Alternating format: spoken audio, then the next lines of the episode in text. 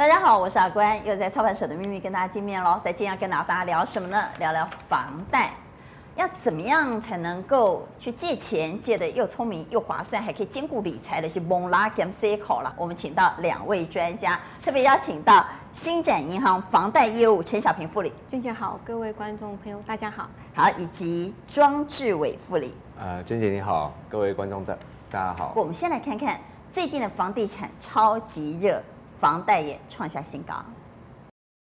国内疫情控制得当，在央行降息、台商资金回流带动下，银行纷纷看好下半年房市。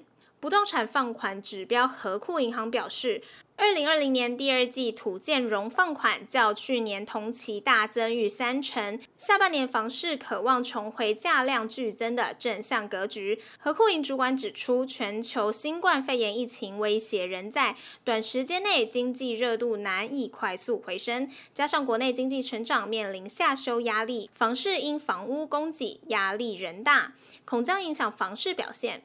不过，在政府大力推动都更与围老重建、央行降息动作，使得房贷利率进入史上新低，以及台商回流投资，可能带来周边工作机会，进而提升房屋需求等有利因素，将有利于未来的房市需求。好房网 TV 综合报道。房市景气热乎乎，央行公布二零二零年八月国营房贷余额、建筑贷款余额推升至七兆七千三百七十七亿元，与两兆两千九百三十二亿元双双创历史新高。央行统计显示，八月象征房市买气的房贷余额续创新高，并较前一个月大增六百七十六亿元，年增率百分之七点一，创下二零一零年七月以来逾十年新高。除了象征房市买气的购物贷款余额飙新高外，建商推案信心指标建筑贷款余额八月的数据也增至两兆两千九百三十二亿元，续创历史高点，年增率百分之十五点四，也创下近九年高点。央行官员解释，近期建筑融资每月增加规模都在两百至三百亿元，标高的主因包括政府鼓励都市更新、围老重建，建商也积极进行土地开发，并推出厂办、商办、住宅等新建案。专家也指出，最近建商推案蛮活络的。另外，建筑融资里也包含建商的周转金贷款。政府鼓励台商返台投资，台商回台后有寻找土地、开发土地以及新建厂房等需求，同时也能带来周边工作机会，进而提升房屋的刚性需求，有利房市景气表现。央行官员指出，台商回流投资也成为建商推案新建住宅时的行销手法，更刺激了房市住宅买气。好房网 TV 综合报道，房贷利率持续探底，让全台房市今年风风火火。二零二零上半年买房子的民众房贷情况揭晓，房仲业者会诊金融联征中心资料显示，未满四十岁的男性及女性的平均贷款利率都不到百分之一点六，贷款成数可以到七成四左右。其中，二十到二十九岁的女性的平均贷款条件最佳，贷款成数百分之七十四点三四，贷款利率百分之一点五六，完胜男女各年龄层。四十岁以上民众贷款利率有百分之一点六起跳，且贷款成数都在六成八以上。越年长，生贷利率越高，成数越低。房产专家表示，由于大龄男女购屋时，多数资金准备较为充足，或者是换屋需求，生贷成数可以不用太高。而年轻人购屋最缺的就是自备款，许多父母帮忙出自备款，让儿女自己缴房贷，贷款成数自然可以提高。再者，银行风险考量也是关键之一。房产专家就指出，相对比较高龄的人，银行会有风险考量，可能在贷款条件上就不会那么理想。不过，金融机构评估购物者的贷款条件，除了担保品，也就是屋况、房屋地点及价格之外，贷款人本身的收入、信用概况、存款等等的条件，都会影响贷款成数及利率高低。本身财务状况好或符合银行优惠专案身份的人，通常都能取得不错的房贷条件。房贷专家也建议民众可以多从新转户或多家推出低房贷利率套餐的银行，或房仲配合的银行洽谈，都有可能争取到最优惠的房贷利率。好房网 TV 综合报道。好，在新闻当中我们看到房市真的非常热，但到底有多热呢？而且这个时候该买房吗？要怎么借钱呢？在第一线的感受是最，应该是最清楚的啊，也是最真实的。到底房地产有没有像报纸写的那么热啊？真的有那么热吗？志伟？嗯，像现在我所接触到的客户啊，啊呃，大部分就是询问买房。那买房大家的需求就是哦，我能够贷多高？那我可以贷多少年限？那最主要询问度就是利率这样子。啊，所以大部分都自助客吗？啊、呃，大部分都是自助客。啊，所以比较像是刚性需求。对，现在就是因为有需求，所以说他们的询问度也跟着偏高了。回到借钱这件事，我们过去经常说理财很重要，观众朋友，理债比理财还重要。你还没有学会理财之前，麻烦你先学会了理债。所以我们在今天好好的来教大家怎么跟银行谈判交涉，怎么样能够借到最好条件的房贷利率。所以第一个，我们先来讲讲现在到底什么样的房贷利率在市场上现在普遍大概是什么样的房贷利率啊？现在一般平均大概是多少？呃，目前的话大概是一点，平均是一点六。啊，一点六，对，是一般人吗？还是首购一点六？还是一般人都可以借到一点六？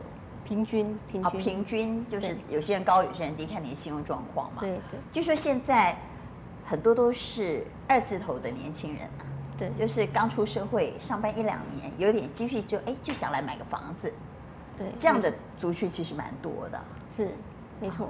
所以这样的族群他们在借钱上会不会很困难呢？嗯，因为他们也没有太长的工作经验，然后他们可能积蓄也不多，所以他们借的额度又要很高，他们也希望利率很低，在借款上会不会产生困难？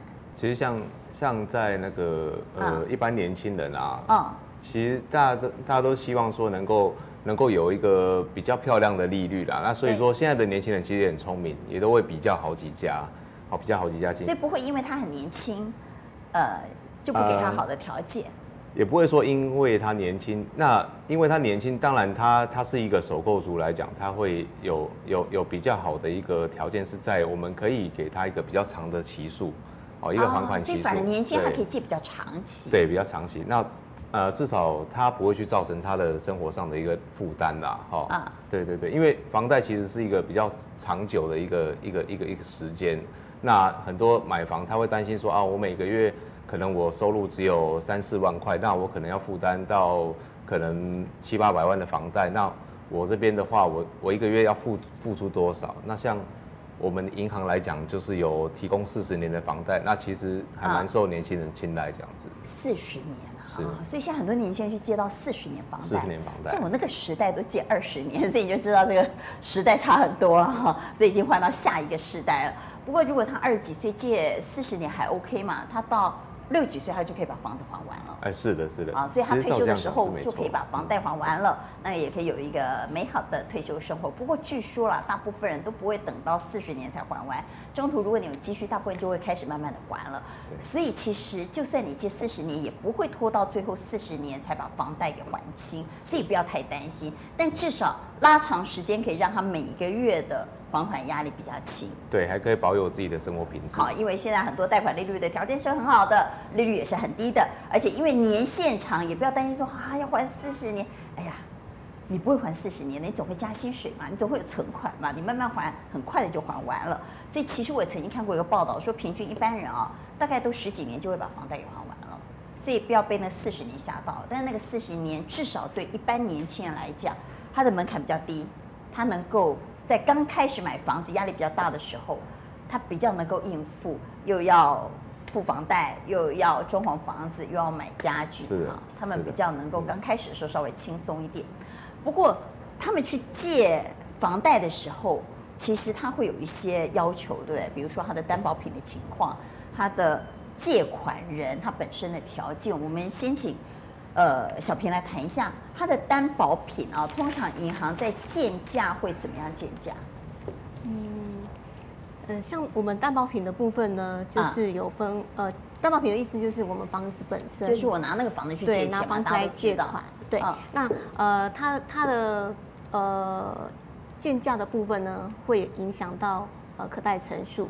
好，那我们建价部分又又分为，就是会影响到的点的。呃，点有这四样，好，第一样的话，我们会看地段，对对对，会看区域地段。第一个就是区域地段，那区域地段的话呢，通常比如说蛋黄区来讲的话，我们就是说银行来讲，可贷的，就是它的我们可以承受的风险会比较低。那它因为它比较保值，所以说我们的呃乘数估价的时候会稍微比较高，那可贷的成数也比较高，对。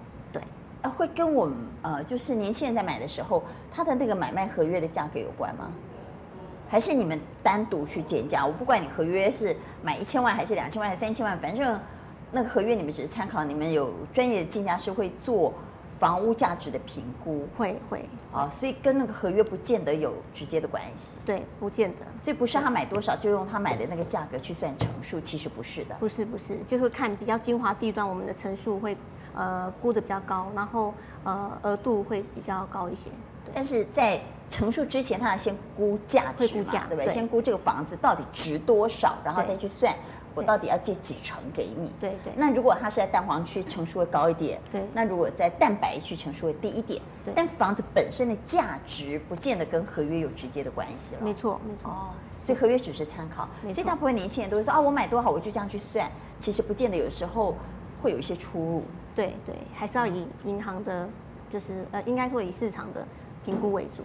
啊，所以有的时候他可能买的特别高，或者他买的特别低，哈。对。所以银行有他自己专业的一套建价模式。那每一间银行建出来价钱会差很多吗？要货比三家吗？还是因为建的越高，对借款人越有利啊？嗯，呃，我们银行的部分会依照像第四点，就是实价登录的，呃，历史买卖价格，实价登录的部分。所以历史买卖价格。对对对，会去抓平均值。对。啊，所以它其实是很客观的。对，会客观，有一个明确的依据。对，那借款人本身的条件呢？呃，我这边要说明一下借款人哈，那其实借款人条件其实也是房贷中很重要的一个环节了哈。嗯、那就算说今天我们估得到这个担保品，好估得到这个房屋的价格，那你还款的能力，好还款的来源，好或者是说你跟银行的历史的一个信用状况，其实我们银行都会去参考的。好，就比如说，呃，今天是一个毫无信用。毫无信用状况的一个一个一个，我们银行俗称小白啦，哈。小白。对对对，小白，那他从来没有。就是一穷二白哈。啊，对。他他就是没有跟银行有任何的一个往来记录。那其实这对银行来讲，其实风险会比较大一点，因为一穷二白的小白会去买房子吗？呃，也是有啦，可是比较少见，很少见啊。那那就是说，因为他也没有说呃，可以让银行去参考你的一个其他往来银行的一个状况，所以我们也不晓得说。哦，他本身的信用是多好？那当然，我们会参考很多个环节，比如说，哦，他虽然是小白，可是他可能是呃，联发科台积电工程师，对，台积电或者是联发科工程师，啊、那年收入可能都三四百万。那当然，他的还款来源对我们的银行来讲是没有疑虑的，啊，对对，很明确的。那那像这种客户的话，我们就是会呃把它当做是优质，还是把它当做优质这样子。那如果他既不是台积电工程师，也不是联发科上班族？那他就在一般公司上班，也没什么积蓄，他就可能内多了存了一点钱。因为现在其实我看啊，很多预售屋，他甚至有可能，呃，付一成或一成五啊，他就可以买房子了嘛。他不一定是买成屋，他可能买预售屋。是。那呃，到他还到最后呢，他可能有高额的房贷要借。那万一到时候借不出来，那不是完蛋了吗？他前面已经付了钱，所以呃，通常对于这种很年轻的。小资族，呃，如果他又不是在大企业上班，是，那我们会给比较多的空间跟弹性吗？呃，其实说，呃，其实针对这种小资族来说嘛，哈、啊，那呃，我们就会是他呃购买这间房子的动机是什么？哦，那当然，呃，你如果说自己大概一个月是两三万的薪水，不可能去买。一两千万的房子嘛，那那一定会会会是，呃，一定是付不出来嘛。是。那通常就是我们会先了解他的一个一个哦要买这间房子的动机，然后再来说哦，如果说是家庭自己要自住的话，那一定有其他兄弟姐妹嘛。那当然，哦，所以你会参考家庭。对对对，我们会去看他的一个还款来源，好是多少。那我们我们银行都会计算一个收收入跟支出的比例这样子。所以它其实是有个公式的是吗？对，呃，其实就是我们大概有个标准，对，我们大概就会抓你的月收入的一个大概六十 percent，好是可以拿来缴贷款的啊。对对对，这个我们都不知道。今天 志伟告诉我们才知道，原来你的月收入的六十趴是银行评估你的还款能力的一个秘密公式哈。所以如果你是赚，假设你是赚三万块哈。那三六十八，他就评估，哎，你是不是有能力还一万八啊？那如果你借的钱呢，每个月还在一万八以下，你就非常有机会跟银行往来，而且可以借到这笔钱了。可以这样说，可以这样说，对。那呃，其实房贷很多种，哎，要是不要说年轻人搞不清楚，连我都搞不清楚，因为现在很多新的房贷商品，包括什么本利摊的啦，哈，本利摊我们比较懂啊，啊，一般过去老式的房贷都是本利摊嘛。什么一段式的啦，阶梯式啦，理财型啊，本息摊、本金摊，哇，滴滴扣扣很多种哎。小平要不要先来讲一下，到底那什么差别啊？嗯哼，呃，我们本利摊第一样的话，第一第一种的话就是本利摊还息房贷，好，那就是刚讲就是我们传统那一种传统型，对，哦、每个月就是本金加利息的摊还。对，那比如说二十年或三十年这样摊还，好，那理财型房贷呢？意思就是说，那所以通常啊，在利率不变的情况之下，本利摊是不是从我假设我从今天开始往后借二十年，我就每个月都缴一样钱，对不对？对，逻辑上是这样，除非利率有波动嘛。对对对，或是有大额还款。那通常呢，刚开始就是利息缴得多，本金缴得少。那将来就是本金缴的多，利息缴的少，但是他帮你平均成一个数，这二十年来每个月我都是缴一样的钱，如果利率不变的话。对，没错。哦，对，那也就是一开始跟银行借就要开始算利息。好，这叫本利摊。理财型房贷的意思就是说，我们是有呃，假设就说银行好借给你一笔额度，对，那这笔额度呢，就是让你可以当做预备资金来做运用。那借给你之后，不用像本利摊一样就要开始算利息。对，我们可以借给你之后，你可以先不动不动用，就不动用就不用算利息。嗯、那有需要资金的时候再借出来才要算利息。这种理财型，随时动用、随时还款的，随借随还。对，对这个我有经验，我有用哎。是，我来分享一下我的经验哈。我们一般人都以为房子去借钱那是负债，没错。可是其实房子去借钱也可以当做理财。没错，也不见得它是负债，但是它其实不管你是用本利摊的还是理财型房贷，基本上你要先有一间房子，然后拿这个房子呢去抵押给银行，让银行有保障。不同的是，本利摊是这笔钱你借了之后，你直接就要去付房子本身的房价了嘛，哈，房子本身付的钱，所以可能这笔钱呢，借上已经拿走了，或者前屋主已经拿走了，那你就每个月要还还还还还。可是理财型房贷不同是，我可能不是要借这笔钱来给建商，也不是借这笔钱来给前屋主，我只是要拿这个房子呢，是不是可以让它活化，然后让它理财？所以我们就先做一个额度。像我的经验就是这样，我那个房子呢，刚开始当然是借本利摊嘛，那我就每一年呢有积蓄，我就把它还掉，还掉，还掉。后来我就把贷款都还了。那贷完还了之后呢，我觉得其实。呃，房子不是只是拿来住的，房子也可以拿来理财的。我就去银行做了一个额度，他就帮我建价，而且他会重新建价哦。因为我这个房子可能十年前买，其实我那个房子十年前买才一千多万，那我那时候才借好像七八百万。可是经过了十几二十年之后，房价又涨了嘛，所以他们帮我建价之后，他甚至于在理财型房贷给我的额度是给我一千五百万，甚至就超过我当初房子买的房价喽。嗯。然后这笔钱呢，蛮有意思的，就是它就是一个额度。那我要用钱的时候，它有另外一本存折。然后我要用钱的时候，也不用透过小平和志伟，不好意思，哎，小平志伟，不好意思，我又要用钱了，动不动打电话给人家也很拍谁呀，所以不用，你就拿那个存折呢，你就到银行柜台，就直接就像去领你自己的钱一样啊。然后领出来之后呢，那个存折蛮有意思。我们所有的存折都是这样的，比如说我一百块领了二十块，我就剩八十块嘛，余额嘛。可是那个存折太有意思了，那个叫理财型房贷的存，它独立的跟我们一般的存折不一样。然后那个存折我去领钱之后呢，比如说我今天领了一百块，存折上去写负一百，我就是欠银行一百。我明天又再领了两百块，它就变负三百，好，累计我欠他多少钱？然后我不知道新转的情况，我去借钱之前的经验是。他就按日计息，比如说我今天用了几天，他就跟我算利息。可是我可能礼拜一去借了三百块，哎，我礼拜五就想还了，我就去还掉了，所以我的利息只从礼拜一算到礼拜五，然后他只有算那个日息，新展也是这样吗？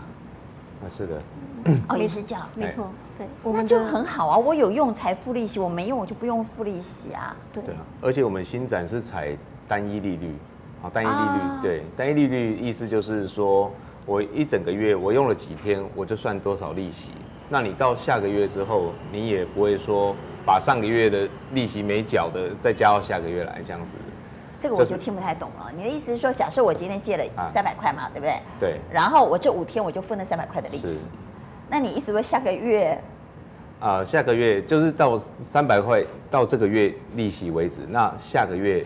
开始再重新计算你的借款本金是多少，这样子哦，他不会把之前的利息再算到下个月，我们是不会这样一直滚一直滚，对，我们不会一直滚。哎，可是我之前的银行好像他会算到下个月，对，一般因为其实银行是这样，理财型房贷并不是说哦，我现在算了你的利息之后，你就要马上去缴息了，他没有，他也是你欠他的利息也变成负的，对，比如说我现在欠他三百块，不是负三百吗？负三百，负三百之后我就去还了两百块，我剩下负一百，可是到。结算利息的时候，比如这个月他结算我用了几天嘛，他就哎，你的利息是二十块，他就付一百二十。是。但这付一百二十通常就会滚到下个月我再借的钱，是，对不对？我欠他一百一百块，再加利息是二十块，一百二十我如果再借五百块，就变六百二十，他就下去滚。是。但新展示是分开，一百二十就一百二十，你下个月再借。五百块，那就五百块再算利息。对对对对，哇，那这样很好哎，优厚哎，所以新展的理财型房贷比别家银行还棒。对，而且可以用自己自己做计算，就是你可以结，就是计算你大概有多少利息支出这样子。然后利率就是我在借理财型房贷时候，我谈好就那个利率吗？还是它将来还是会浮动？还是随着政府机动？还是随着政府浮动？政府机动计息这样。好，但是它不会再一直利滚利，不会这样利滚利啦。对对，我们就单采单一单一单一利率这样子。如果你已经把原来房子的贷款还掉，那你把房子拿来住，只拿来住，我觉得蛮可惜。不管你是收租还是自己住，我觉得你可以先去做一个额度啊。那什么时候用到我们也不知道，你都不要用到。那你一块钱利息都不用付，但是你先做好额度之后呢，就像你自己有一笔钱在你的户头，你可以随领随用，啊，而且你用的那几天才去算利息，而且其实哦，那个利息很低，大家大概会以为，哎呀，是不是有点像信用借款那个利息很高？不不不，它那个利息其实跟房贷利率差距没有太大，对，所以我觉得是第一个又好用，第二又划算。那如果像新展这样，又不会把这个利息滚到下个月，那又更赞了。好，所以第一种人是，如果你已经把贷款还完了，我鼓励你先去做一个额度，就算你现在不用，有一天以备不时之需，都可能会用到。第二种人是，你虽然没有还完，可是你的房子已经增值了，因为我们房子可能只还了五年、十年，那你的房贷可能是二十年嘛，但你的房子其实房贷旧房贷虽然没有还完。但是你的房价可能已经从原本的一千万变两千万了，两千万变四千万，哎，你可以再去银行办理财型房贷，它会重新建价。虽然你没有还完，但它重新建价说，哎，你的房子你当初买的时候跟我借的时候就值一千万，我借你八百万，那现在不得了啊！你房子现在值三千万了，我现在可以借你两千多万了，那他也许就帮你再做一个额度，这个额度你又可以当做理财型房贷，随借随还，那你随时有理财需求都可以用。是对，所以我觉得这个是蛮蛮赞的，真的，我真的鼓励所有的观众朋友都去把这个额度做起来啊，随时都可以用。突然之间，说不定有个好的投资机会就可以投资啊。突然之间，你突然想买一部车啊，或者你突然想结婚啦，哈，都可以用。好，所以这是理财型房贷跟本利摊的不同。那一段式跟阶梯式有什么不同呢？好，呃，我们先来讲利率的组成好了哈。嗯，利利率的组成，嘿。我们银行房贷的部分呢，利率的部分是，呃，是依照好各银行的定储利率指数的，呃，应该说定储利率的部分，好，加上我们各银行自己的加码利率，固定的加码利率组成的，这就是。呃，我们银行利率的组成方式，那呃一段式的意思呢，就是说它没有分段的。我们一开始假设贷给你呃四四十年，好四十年的利率就是一段式的固定的加码，不会说有分段，它就是固定式加码是说那个利率还是有可能浮动，对不对？都是会浮动，但是但是它只是我跟你说好了，加两码就加两码，加三码就加三码，对，我不会不会有阶不会今天跟你说好加两码，明天给你变加五码，对不对？好，所以就大家讲好条件，这四十年都一样。对，对。好，那那阶梯式的呢？就是说它会是呃有分段，对，就是有分段的加码。好，比如说一一般现在目前银行有的话，他们都通常都是前两年或前三年的利率比较低，然后之后的话会有之后就是说呃可能第三年之后利率就会比较高，就是那个前低后高加码的那个加码的部分会拉高。哦，所以有可能也许前两年前三年跟你说好了，我就加两码，可三年后呢我就给你加三码或五码，对。所以前面给你比较好的优惠，是因为你可能刚买房子，你手头比较紧嘛。对。那将来你比较宽裕，我就给你加多一点。对。那。哪一个比较好呢？是不是跟不同的需求有关？嗯，通常现在来讲的话，我们是比较推一段式的，对啊，就是你比较烦恼这件事。对对对，因为其实现在利率很低嘛，哈。对。那个加两码加三码，其实你让它固定对理财比较方便，对不对？不然有的时候还要哎，突然之间银行为什么给我加码，他搞不清楚，嗯，也很麻烦。对啊，所以你们比较建议就是以现在低利率的环境之下，就用一段式的利率，是大家都很方便。对。然后他在计算他自己的呃生活开支的时候，对，也比较容易去计算他到底每个月要花多少钱，不会说啊过两年之后又不太一样了，那有一点麻烦。对。哦，好。那本息摊还跟本金摊还又有什么不同呢？志伟。哦，这边我来解释一下哈。那本金摊还的这个部分啊，其实就是每个月哈。它就固定偿还固定的一个本金啊，那利息的计算方式就是依照你每个月呃减扣除掉本金之后剩下的余额，来计算每一个月的一个利息，我该付给银行多少？那其实它的优点来说，就是说它的呃，它缴假设我们我们缴四十年房贷好了，好，它的优点就是你缴四十年之后，你的一个本息。这是给银行的一个利息会来的比本息摊还还要还要低一点，好，意思就是说，如果你四十年把它当做一个总账来计算，对对对，你偷偷里付给银行比较少。对，它的优势就是，假使你这个房贷从头缴到完的时候，你就是会给到比较少的一个利息这样子。哦，好，那它的缺点呢，就是说，因为你每个月给银行固定的本金嘛，那你每个月要重新计算银行。计算呃，重新计算你给银行的利息，所以它每个月的一个呃月付金会不一样，而且一定是前面比较多，对，对，对，一定是前高后低嘛，因为假设我跟银行借一百万，那我每个月本金都是还一万一万一万一万一万，可是我第一个月我还掉一万，我还剩九十九万的利息要付给他，是，可是第二个月我就剩九十八万的利息付给他，是，所以当本金一样的时候，我每个月都还一万一万，可是你。因为你本金一直在还，本金越来越少，所以第一个月利息一定最多，接着利息慢慢变少，接着慢慢变少，慢慢变少，所以刚开始负担会比较重，对，一开始，但是慢慢会比较轻松，所以先苦后甘，先苦后甘，好，可以这样说。但 total 里呢，付给银行，不管是四十年、二十年，反正所有的利息加起来呢，这种方案呢，付给银行的银行的利息比较少，哎，对，好，好，这个我们懂了。那本息摊还就是我们刚开始讲的那样，呃，对，像本息摊还来讲，也都是最多人选择啦。因为像现在人都比较忙一点啦，哈。那当然，我不可能说每个月去记说每个月要还多少月付金。那最好记的就是我每个月固定我还多少钱，哦，这样是是每个人他可能对于自己的生活开销啊，对自己的支出会会来比较比较好管理，管理对，比较好管理。那它的优点就是它月付金固定，好，每个月就是。固定是缴多少就缴多少这样子啊，好，那管理就是非常方便，好，比较好安排自己的一个生活支出啦。那它缺点，如果说假设它就是从头缴到尾来讲，跟这个本金摊还来来来相比的话，它的总付利息会比较高一点。啊，所以其实本利摊还就是我们一般人比较理解的，对对，就是我每个月缴的钱都一样，但是其实你每个月虽然缴的钱一样，但是内部的结构不一样，哈，对，你同样别别付两万块，可能第一个月你是付了一万八千块的利息，只付了两千块的本金，但是慢慢慢慢到最后呢，同样付两万块，你可能是付两千块的利息，然后一万八千块本金，哈，是的，是的，所以。呃，那个结构不同了哈，但是每个月付的钱是一样的，这叫做本利摊还。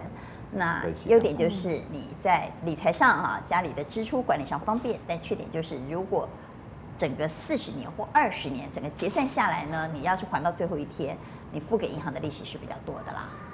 是，好，好，这是优缺点。那大家可以看自己的需求来看，到底应该用什么样的房贷。但我还是觉得理财型房贷很赞。所以小平是不是好好再来讲讲理财型房贷呢？对哪些人特别好用？那同时呢，呃，我们又怎么样运用这个理财型房贷帮助我们的生活？嗯哼，是的，娟姐，呃，这边来讲的话，就是我们目前其实、啊、呃有资金需求，通常就是比如说我们子女出国，我们要让突然出国读书，或者是对对对，那或者是需要创业，创业的部分想要开店啊，哈，或者是呃做生意之类的，这个部分我们就可以呃用这个理财型房贷来做资金的这个活化，也就是说它可能是呃呃不不是常态性的，对对，它可能因为。啊，某些原因突然需要一笔钱，那就可以去做理财型房贷。对，对，不需要再去重新跟银行申请估价，然后又要再申请的流程，然后或者是说呃还要呃跟朋友借钱，这个部分，对，就是说用这个房贷，不，不求人，对对，就不求人的部分，对对对。所以我都觉得，不管你有没有需要理财型房贷，就先给它做起来。对，因为你不用也没有关系啊，你就付银行一点点的手续代办费。然后你先把理财型房贷 UV 起来，随时要用就可以用，我觉得超级好用哈，一定要去办理财型房贷。而且我刚刚也告诉观众朋友，我自己也做了理财型房贷，结果我后来理财型房贷银行借给我的钱还超过我当初买的那个房子的总价，就是因为房子增值了。所以虽然很多人会说，哎，我房子买了之后我没有卖，所以我没有办法享受房子增值的好处。错了，房子即便你没有卖。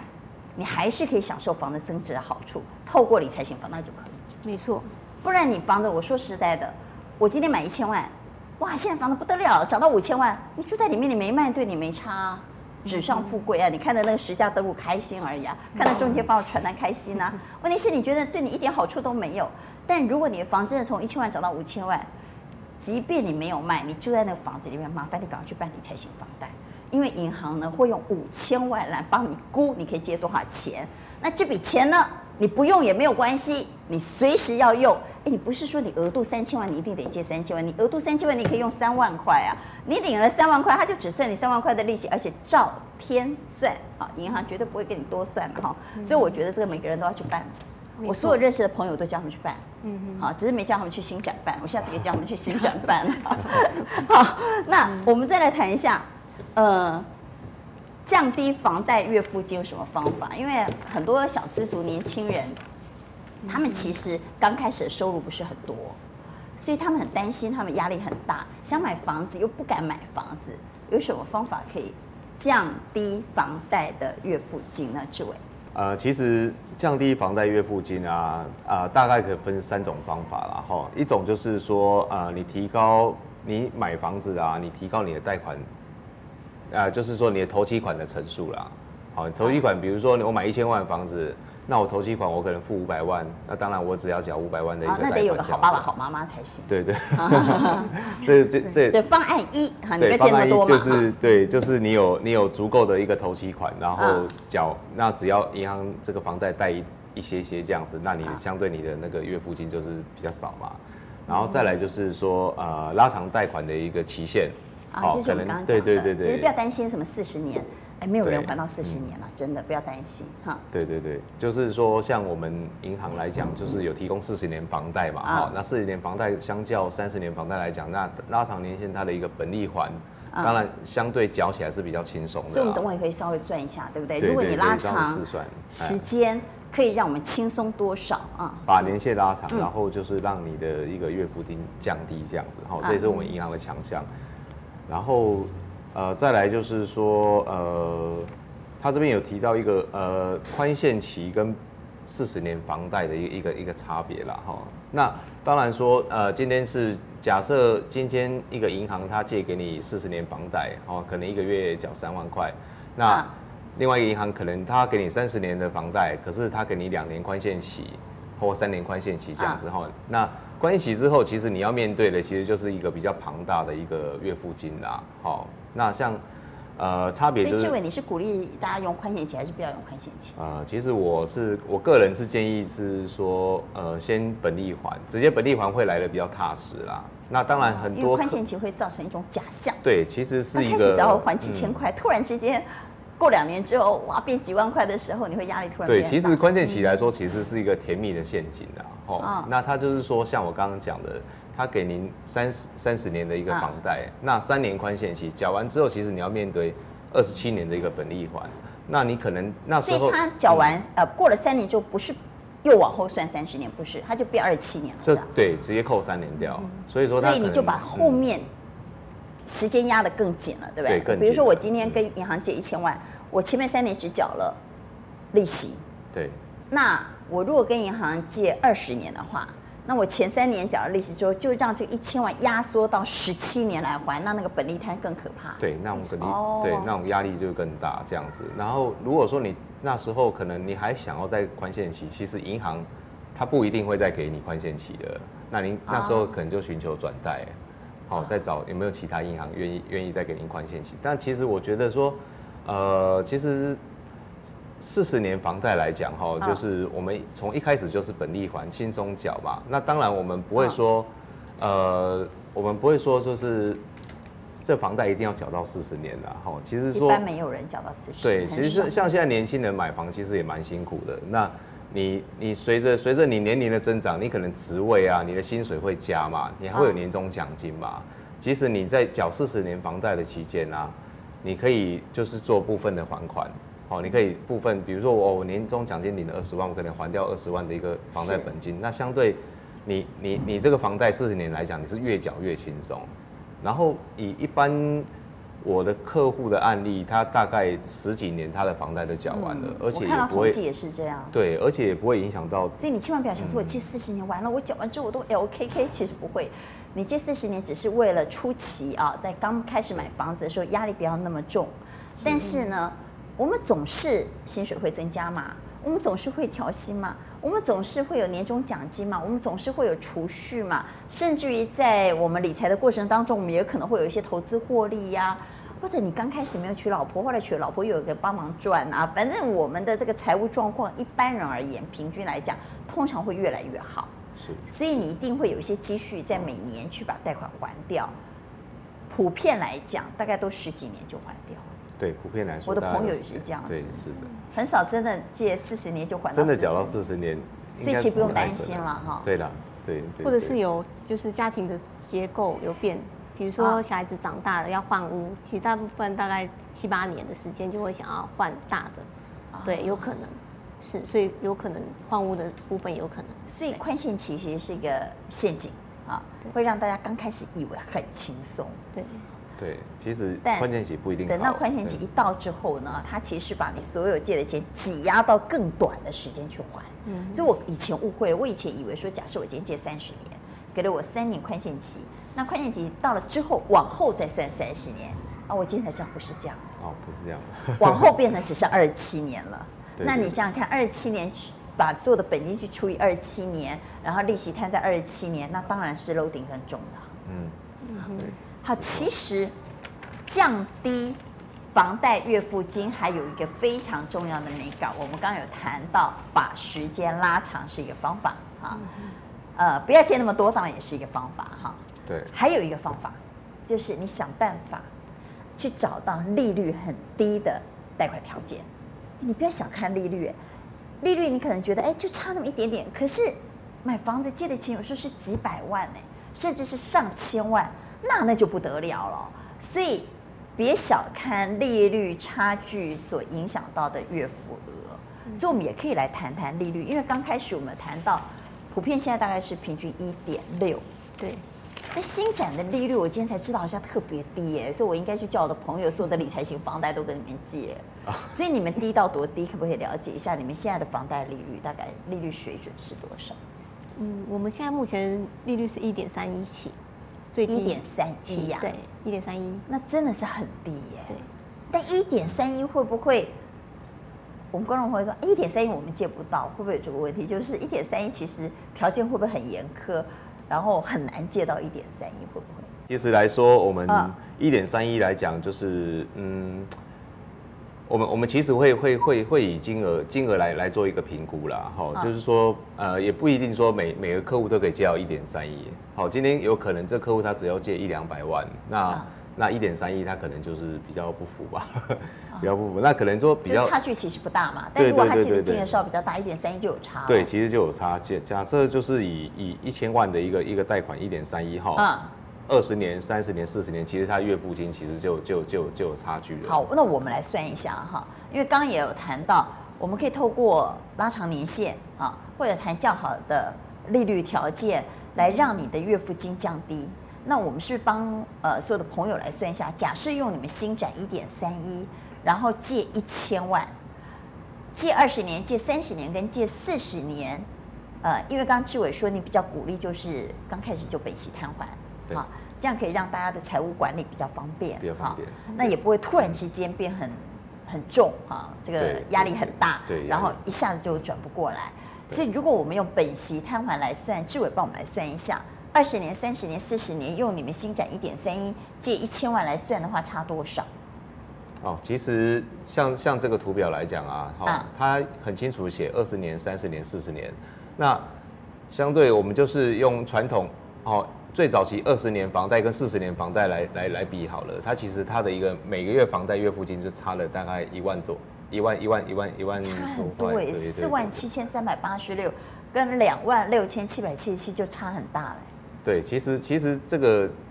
对现在生活来讲比较紧绷一点，然后那当然这差差这个一万多块的一个月付金，其实就差很多了。那我们会我们会看到说，一般以一般传统型二十年后每个月缴四万七千多，然后跟因为现在像像能够买买得起这样一千万以上的一个房子的一个客户啦，其实我们我们像我们的经验，年所得大概大概都是大概在一百五十万到两百万之间。的一些客户群这样子，那当然我接触到很多，其实像呃租科的工程师啊，哦，那其实他们原本都是借三十年，好，那三十年可能慢慢从年轻到慢慢有了家庭，有了小孩之后，他们哦慢慢都有了生活负担。啊，后来他们发现哇，原来四十年的房贷其实差很大，其实就差很多了，嗯，对，所以说我我是有做了很多。像工程师那些高科技的一些一些一些那个科技人这样子啦，那那其实他们来我们新展询问的都是四十年的房贷，好，那我觉得四十年房贷来讲，那与其不如说你一开始就来询问四十年房贷，那慢慢的本利还，其实比你缴宽限期来说踏实了很多。好，我倒觉得四十年房贷真的很好，为什么呢？因为如果以一千万的房子来讲，你一个月只要付两万六千七百七十七。一千万的房子，如果你去租啊，租金大概也要两万多吧，差不多。好，那你与其去租房子，你不如去缴房贷，将来这个房子又是你自己的，而且你完全不要去担心我会不会付到 LKK 哈这个呃什么法突齿摇才缴完房贷，那一辈子做务奴不会的。你相信我，你一定会很快的把房贷给还完了。因为当你有了这个压力之后，你就会认真存钱、认真理财，然后把这个房贷给还清了。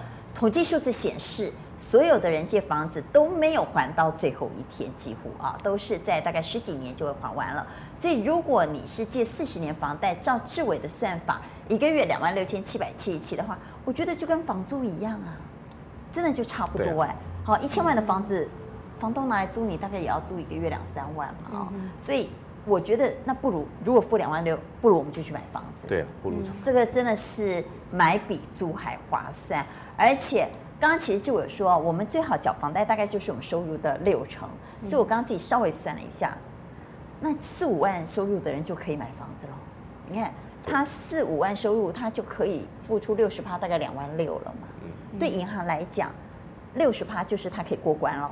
他就可以借你钱喽，所以你其实只要每个月的所得有四万到五万，然后你有一笔投期款去买一个一千万的房子，如果用四十年房贷，买房不是梦哈，不是像所有的年轻人说的好难哦，我买房子我买不起，不会的，这样算一算，阿关帮你算过了，你只要一个月收入有四万五到五万，你去买一个一千万的房子，每个月缴两万六千七百七十七，是不是很容易呢？所以买房不是梦。好，今今天非常感谢新祥银行的居委副理和小平副理哈，俊男美女跟我们分享到底怎么样借钱可以最聪明而且最划算。